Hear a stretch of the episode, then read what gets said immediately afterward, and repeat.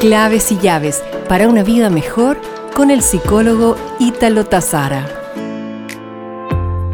Lorena Pronsky, una escritora argentina, tiene un texto precioso que hoy te deseo compartir como homenaje a la mujer sufriente.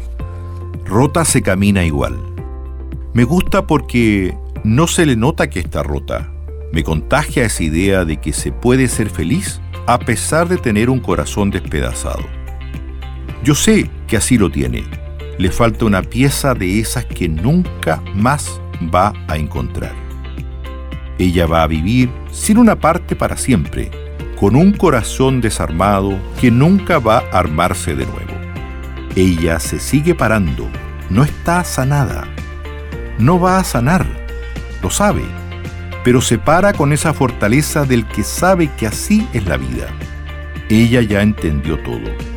Sabe que perdió la batalla. Lo sabe, pero se ríe y a veces disfruta. Contagia la idea de que se puede. Que aún rota, se puede, si se quiere. Y entonces a mí me gusta esa sonrisa en su cara, me hace pensar que se puede. Me gusta ver que sigue con lo que tiene, que no busca reemplazos me gusta verla porque me planta una evidencia que me cuesta asumir. Sí, la gente rota puede seguir su curso, pueden ser felices.